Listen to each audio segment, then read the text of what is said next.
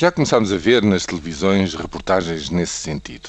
Já há depoimentos a dizer que depois do anúncio das novas medidas de austeridade para 2013, a reação é uma retração no consumo, nomeadamente no consumo corrente, nas coisas mais pequenas que se vão consumindo no dia a dia.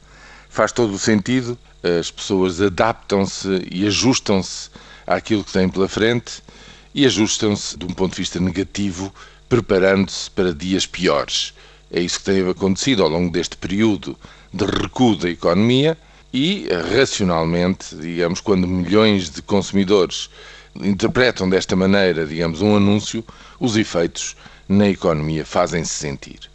Isto é importante para nós vermos o seguinte: segundo o modelo teórico que foi elaborado desde o início para sustentar este memorando de entendimento, neste momento em que estamos a falar, já deveria ter praticamente sido anulada a queda da economia, ou seja, a queda que era suposto ser bastante acentuada no princípio do ano e de ir progressivamente diminuindo, agora, no nono, décimo, décimo primeiro mês deste ano, deveria ter chegado ao fim e começado o trajeto ascendente para, no próximo ano, já dar, poder dar um resultado positivo.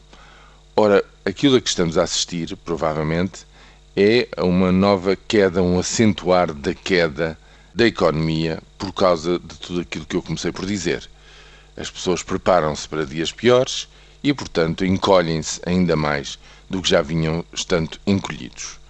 Bom, cada dia que passa, até haver uma perspectiva de recomposição ou de saída para eh, tudo aquilo que foi anunciado, eu julgo que a situação piora e acentua-se este retraimento coletivo. Daí que, nos próximos dias, as reuniões que estão marcadas, nomeadamente a do Conselho de Estado, têm uma importância crucial e um efeito também muito importante em termos económicos.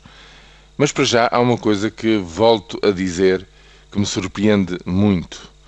É o facto já comprovado em muitos casos, em muitos países, de que a austeridade só não funciona.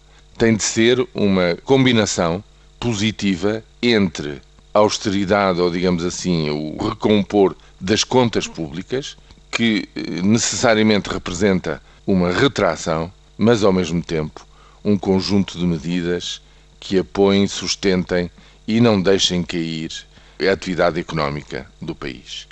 E quanto a este segundo elemento, efetivamente, há meses que os parceiros sociais, por exemplo, pedem ações, pedem, no fundo, uma intervenção pública e essa até agora não tem aparecido.